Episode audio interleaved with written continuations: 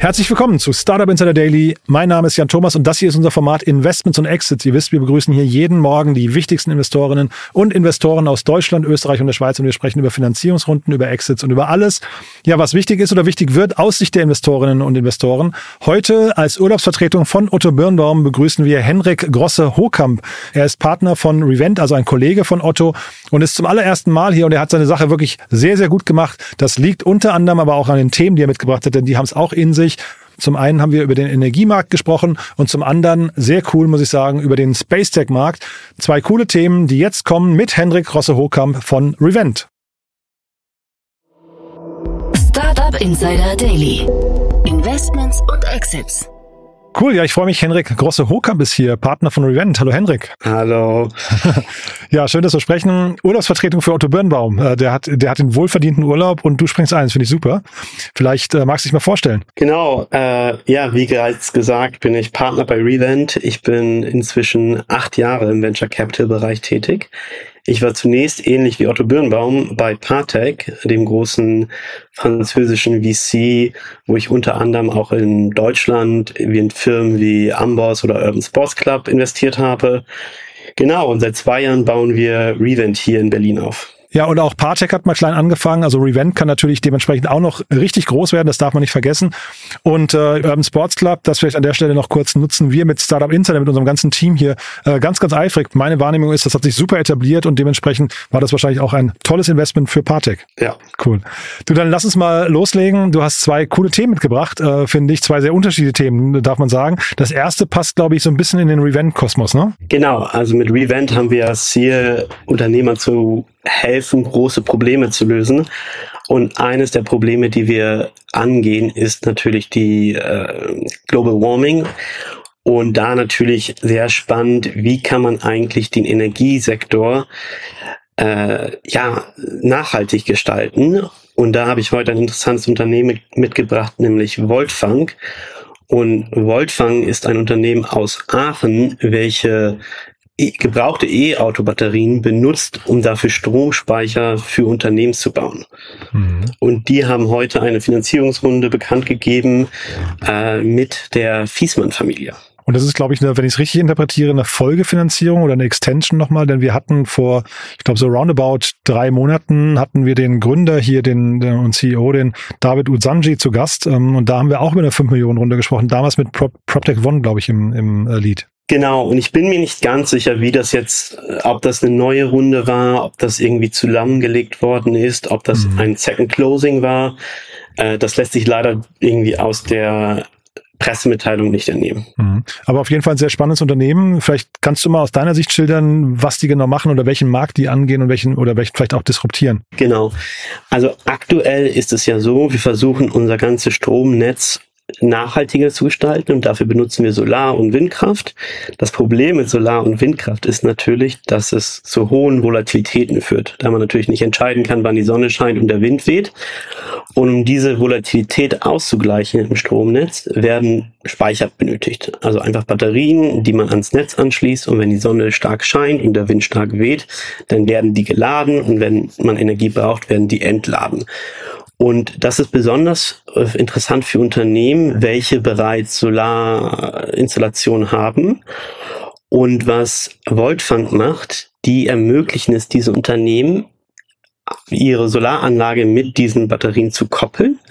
Und das Spannende an Voltfang ist, dass sie gebrauchte Batterien nehmen, die dann halt günstiger sind. Sagen wir mal, du hast früher ein BMW i3 gefahren, der ist halt alt und den brauchst du nicht mehr, der wird dann halt ähm, verschrottet und man nutzt dann die Batterie daraus und baut sie in sogenannten Batterienschränken ein.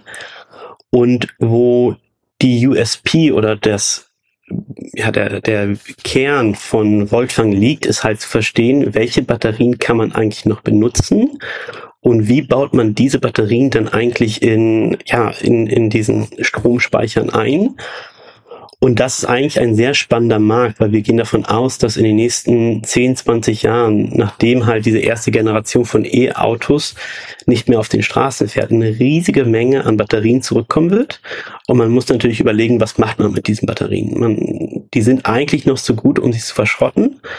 Und daher überlegt man, was halt das zweite Leben oder das sogenannte mhm. Second Life dieser Batterien ist. Und der David hat mir damals, wenn ich es richtig in Erinnerung habe, der hat mir auch sehr euphorisch dann davon erzählt, wie sie äh, überhaupt damit angefangen haben. Das war, glaube ich, eher so ein Zufallsprodukt. Da waren einfach, also der David und sein, sein, seine ähm, Co-Gründer sind wirklich so Tüftler ne, von der RWTH Aachen. Und die haben einfach äh, geforscht und haben plötzlich gemerkt, oh, da ist ein Markt. Und äh, das klang, klang super interessant. Hatten auch dann, wenn ich mich richtig erinnere, mehrere Termsheets für diese Runde. Ähm, das äh, zeigt vielleicht auch ein bisschen jetzt die Brücke zu Fiesmann heute. Ich glaube, da war die Nachfrage sehr hoch, weil das Thema einfach sehr äh, ähm, sehr viel Rückenwind hat, ne? Genau, also das Thema ist natürlich sehr spannend. Man sieht den, der Markt, der wird kommen. Es gibt eine extrem hohe Nachfrage nach Stromspeichern. Mhm. Und wenn es man, man es wirklich schafft, diese existierenden Ressourcen zu benutzen, um diese Nachfrage zu äh, zu bedienen, dann, dann ist es natürlich sehr spannend. Und ich glaube, mit äh, Fiesmann, ich glaube auch besonders Max Fiesmann, hat man natürlich auch ein Unternehmer ins Boot geholt, der durchaus Erfahrung hat, wie man Hardware-Produkte wirklich skaliert, wie man auch eine Marke in diesem Markt aufbaut. Und von da an glaube ich, dass, dass es ein sehr ein sehr guter Investor-Fit ist für dieses Unternehmen. Und ich glaube gerade, das sind auch so zwei der wichtigsten Themen gerade, ne? Eine Marke aufzubauen, die dann irgendwie auch von sich aus Nachfrage und Vertrauen äh, äh, ausstrahlt und natürlich irgendwie Hardware zu skalieren ist jetzt, glaube ich, also da gibt ja viele Investoren, die davor zurückschrecken, Hardware-Startups in, in Hardware-Startups zu investieren, genau aus diesen Gründen. Ne? Genau, also Hardware ist natürlich immer kompliziert. Man muss Produktionsanlagen aufbauen. Mhm. Das benötigt viel Kapital, was halt teuer ist von, von Venture Capital Unternehmen. Und es ist natürlich die Frage, könnte nicht jeder so Batteriespeicher aufbauen? Aber wie gesagt, ich glaube wirklich, dass das, ja, dass der, der Kern dieses Unternehmens eigentlich nicht die, die Batterien sind, sondern eigentlich wirklich das Verständnis, welche Batterien sind noch gut, welche haben noch eine lange Lebenszeit, weil im Endeffekt wird man damit auch die Kunden gewinnen, die halt dann Vertrauen aufbauen äh, in die Marke, dass man weiß, wenn ich von Voltfang einen Batteriespeicher kaufe, dann wird der langlebig sein und dann kann ich ihn ähm, auch noch in den nächsten zehn Jahren verwenden. Und kapitalintensiv, wie weit kommen die jetzt mit diesem Kapital? Was würdest du sagen? Jetzt haben sie dann quasi in Summe 10 Millionen Euro eingesammelt. Das ist ja schon mal ganz stattlich eigentlich, ne? Genau, also ich kenne natürlich jetzt die Finanzkennzahlen des Unternehmens nicht äh, direkt, aber sie haben ja bekannt gegeben, dass sie jetzt eine Produktionsanlage aufbauen wollen und dass sie das Geld dafür verwenden wollen. Ich glaube, normalerweise plant man ja als Unternehmen, wenn man Geld aufnimmt, dass das so zwei Jahre hält. Mhm. Und äh, ich könnte mir dann gut vorstellen, wenn das Unternehmen dann sehr gut wächst, dass sie dann auch schon mal vielleicht überlegen, das früher zu machen, dass man dann Mitte, Ende nächsten Jahres überlegt, hey, vielleicht nehmen wir noch mal mehr Geld auf. Aber ich denke, dass sie eigentlich mit zwei Jahren planen. Und trotzdem, wenn man sich das, also ich versuche nochmal zusammenzupuzzeln, die hatten eigentlich mehrere Termsheets vorliegen, hatten aber vor drei Monaten sich für fünf Millionen entschieden, jetzt kommen nochmal fünf Millionen dazu. Was können die Gründe dafür sein? Waren dann jetzt die Konditionen nochmal so verlockend oder war es vielleicht Fissmann, die aus den genannten Gründen der perfekte Match waren, die vorher nicht äh, kein Termsheet gelegt hatten? Oder was könnten Gründe sein, jetzt nochmal fünf Millionen drei Monate später ähm, nochmal reinzuholen? Äh, ja, wie gesagt, ich weiß nicht, ob es sich um eine Erweiterung der Runde handelt oder um wirklich nochmal zusätzliche fünf Millionen Euro. Aber wie du gerade schon meintest, ich glaube, der Investor ist natürlich äh, sehr verlockend, auch für die Gründer, weil es halt auch ein, ein junges Gründerteam ist. Und wenn man da halt dieses Know-how von so einer großen Familie in das Unternehmen mit reintragen kann, dann ist das natürlich sehr hilfreich. Und ich kann mhm. mir auch gut vorstellen, dass man dann gesagt hat, hey, äh, für so einen Investor machen wir nochmal die Runde auf. Äh, da holen wir uns das, das Wissen mit rein und natürlich auch, es, es hilft natürlich auch im Branding, wenn man sagen kann, hey, wir arbeiten mit Fissmann zusammen. Mhm. Da, das, das ist auch bei Kunden ähm, sehr, sehr hilfreich. Und das Unternehmen arbeitet halt mit großen Unternehmen wie Aldi und McDonalds zusammen. Und ich glaube, da hilft natürlich so ein Name schon, schon ungemein. Wenn die jetzt, ähm, ich weiß nicht, ob die Runde jetzt für euch noch, sagen wir von der Größenordnung, ob das eure äh, Größe gewesen wäre oder die Runde davor, aber was wäre so die Frage, die ihr äh, gestellt hättet, woran man vielleicht entscheidet, ob man investiert oder nicht? Gibt es da so die Killerfrage? Ich glaube, es gibt halt das Thema, also man muss halt Vertrauen aufbauen in das Team, dass sie es schaffen, wirklich ein Produkt auf den Markt zu bringen, was differenzierbar ist. Mhm. Wir sehen in der Tat einige Unternehmen, auch in Deutschland, die mit, dem, mit einem sehr ähnlichen Produkt auf den Markt starten. Und am Ende wird natürlich der Kunde entscheiden, welches Produkt vertraut er mehr und welches Produkt ist einfach günstiger. Mhm. Und was für uns natürlich auch eine weitere Frage wäre, was ist eigentlich die langfristige Vision? Möchte das Unternehmen wirklich nur, im Anführungszeichen nur, Batteriespeicher für Unternehmen bauen oder haben sie eigentlich äh, Ideen wie zum Beispiel diese Batterien dann irgendwann zu vernetzen und eine sogenannte Virtual Kraftwerk zu bauen, also ein, ein virtuelles Kraftwerk und dann äh, diese Batterien auch aktiv am Strommarkt teilnehmen zu lassen. Also da gibt es auch noch bestimmte Visionen, die vielleicht später noch ersichtlich werden, die das Unternehmen verfolgen wird. Ähm, aber das wären so unsere Hauptfragen. Mhm, super spannend. Du, dann lass uns mal, du hast ja ein zweites Thema mitgebracht, äh, das ist auch hochinteressant, eine ganz andere Ecke, ne? Da sieht man auch nicht alle Tage, aber ein, ein super interessantes Thema, finde ich. Genau, das ist nämlich die Rocket Factory Augsburg oder RFA genannt. Und das Unternehmen hat gerade eine Investition von 30 Millionen von Colbert, Kravis und Roberts bekommen, mhm. die man auch KKA nennt. KKA ist eines der führenden Private Equity Unternehmen, äh, welche man unter anderem vielleicht von Axel Springer kennt. Und die Rocket Factory Augsburg, wie der Name schon verrät, ist ein Unternehmen, welches das Ziel hat, Raketen zu bauen und diese Raketen dazu zu benutzen, um kostengünstig Satelliten ins Weltall zu befördern. Mhm. Ähnlich wie zum Beispiel SpaceX oder Ariane, ähm, aber halt aus Deutschland. Aber das Unternehmen ist eigentlich nicht so bekannt, ähm, obwohl es eigentlich einer der erfolgreichsten New Space, wie man so schön sagt, Unternehmen ist. Genau. Und das Unternehmen hat nämlich eine, ja, eine, eine bisschen einzigartige Geschichte. Es wurde nämlich von der OHB-Gruppe ähm, mit anfinanziert. Und äh, die OHB-Gruppe oder OHB SE ist einer der führenden deutschen Raumfahrtunternehmen. Und da passt für mich KKA erstmal gedanklich gar nicht hin. Ne? Ähm, also ich, ich weiß, die sind zum Beispiel in der Startup-Szene auch unterwegs. Get Your Guide zum Beispiel ist, glaube ich, ein Startup, wo sie investiert sind. Ist natürlich ganz, also ich glaube, die haben ein sehr breites Portfolio. Ne? Ich habe irgendwie mal geguckt, das sind ein paar hundert Investments, die sie getätigt hatten.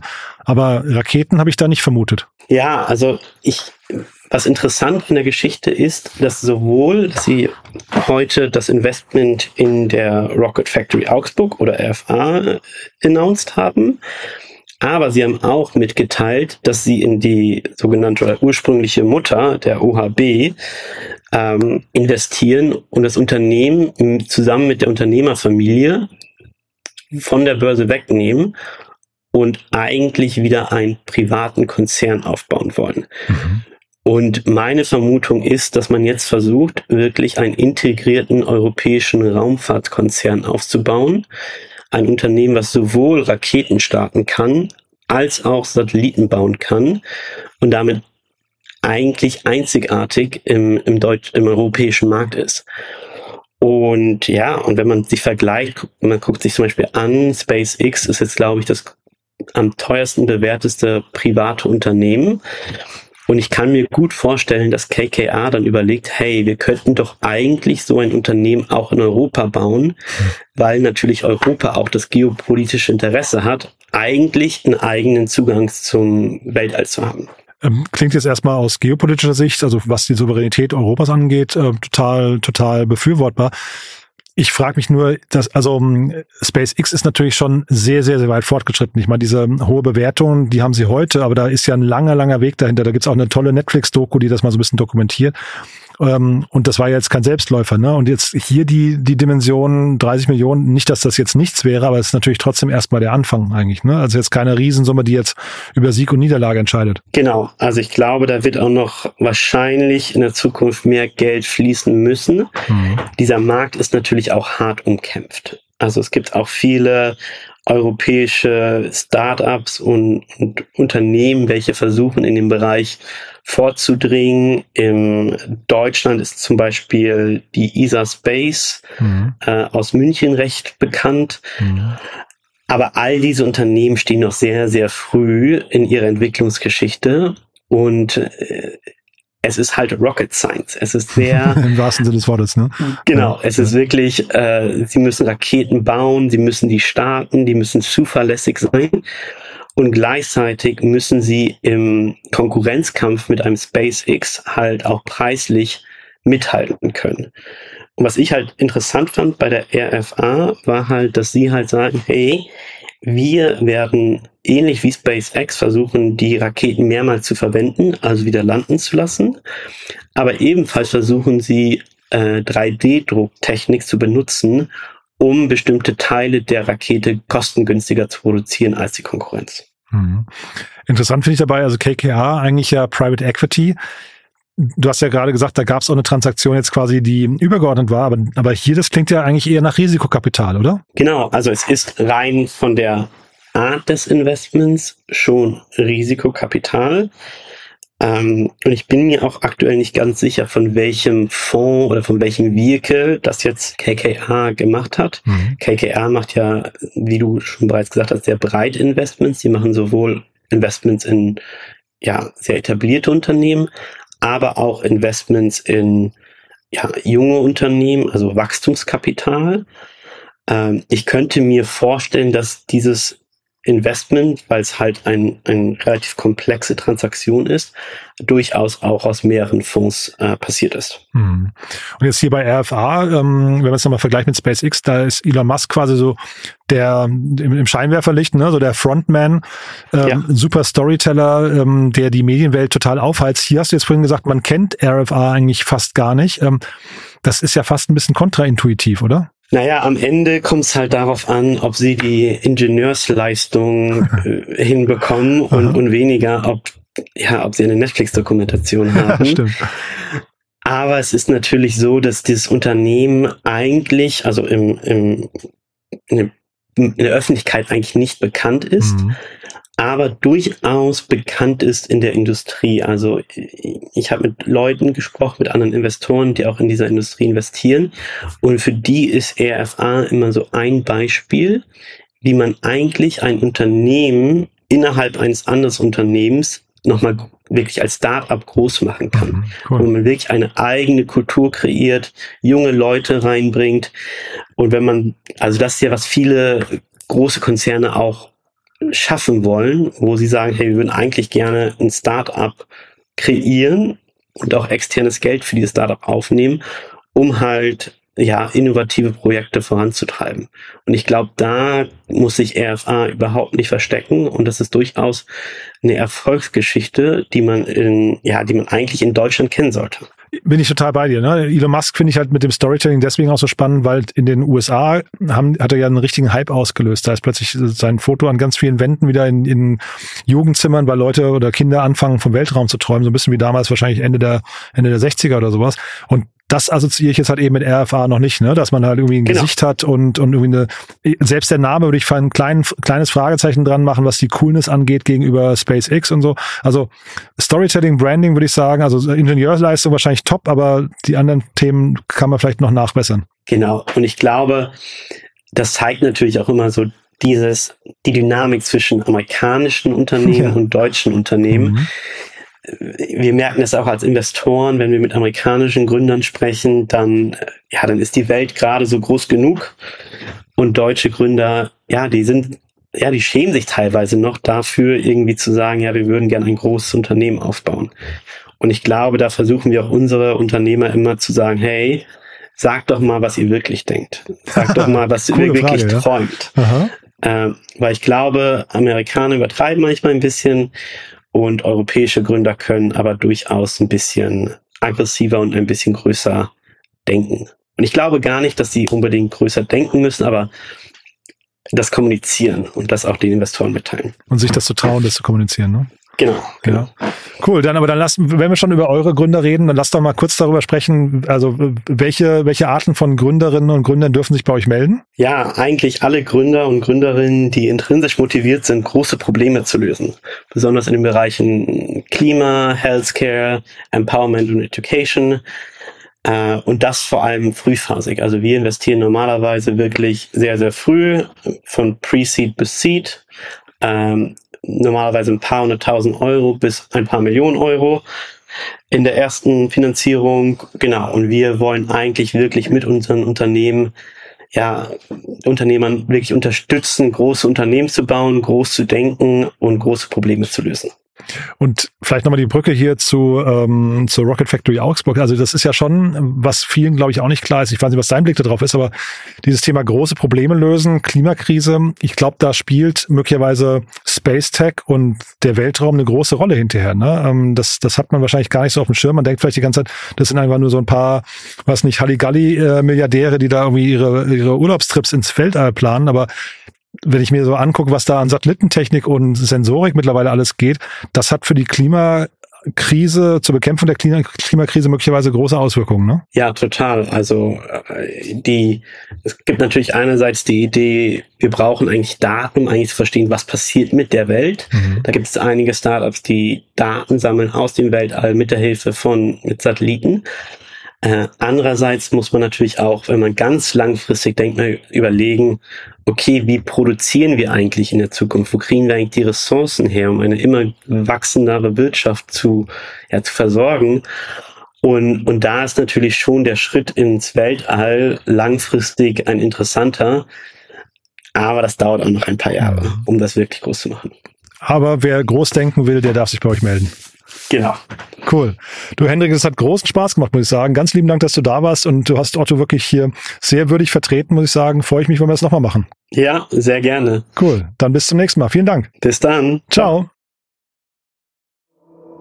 Startup Insider Daily, Investments und Exits. Der tägliche Dialog mit Experten aus der VC-Szene. Ja, das war also das Debüt von Henrik Grosse-Hokamp von Revent. Super, ne? Also tolle Themen, finde ich. Hat wirklich großen Spaß gemacht. Extrem fundiert analysiert, finde ich. Und vor allem der Appell, groß denken, groß verkaufen, also mehr amerikanisch denken. Da ist hier und da vielleicht nochmal so ein kleiner Mindshift, äh, ja, Schubser, würde ich sagen. Nicht Change, aber Schubser nötig. Und ich finde diese Frage, sagt doch mal, was ihr wirklich denkt und wie groß ihr wirklich träumt, ist, finde ich, eine super Frage. Die werde ich mir, glaube ich, hier im Podcast auch einfach aneignen. Also von daher, alleine dafür hat sich das Gespräch gelohnt. Aber auch ansonsten fand ich es wirklich super, Hendrik ist also offiziell eingeladen, hier noch öfters vorbeizuschauen. Wenn es euch genauso geht, wenn es euch auch so gefallen hat, gerne mit entsprechenden Likes oder Kommentaren anfeuern, die Motivation schüren. Ihr wisst ja, Applaus ist das Brot des Künstlers, deswegen gerne teilen, gerne liken, gerne kommentieren. Und ansonsten bleibt mir nur euch einen tollen Tag zu wünschen. Schaut gern mal vorbei auf www.startupinsider.de. Ihr kennt unsere Plattform. Wir bauen die größte Plattform, das größte Verzeichnis für die deutsche Startup-Szene auf mit immer mehr Profilen. Ich glaube mittlerweile 5000 Startup-Profile, die da nach und nach gefüllt werden mit allen relevanten Informationen. Ganz, ganz viele Nachrichten, ganz viele Podcasts, die man hören sollte und, und, und. Also es lohnt sich wirklich www.startupinsider.de. Und wenn euch das richtig zusagt und der Podcast hier auch gefällt und ihr vielleicht zusätzlich noch auf der Suche seid nach einer neuen Herausforderung, dann schaut euch auch gern mal unsere Karriereseite an. Auch da findet ihr eine ganze Reihe an offenen Jobs. Wir suchen Talente, wir suchen motivierte Leute, die zu uns passen und die vor allem genauso begeistert sind von der Startup-Szene wie wir. Gerne bewerben oder gerne auch das weiterempfehlen. Dafür vielen Dank an euch und jetzt sage ich wirklich Tschüss. Das war's. Kommt gut durch den Tag und vielleicht bis nachher oder ansonsten bis morgen. Ciao, ciao.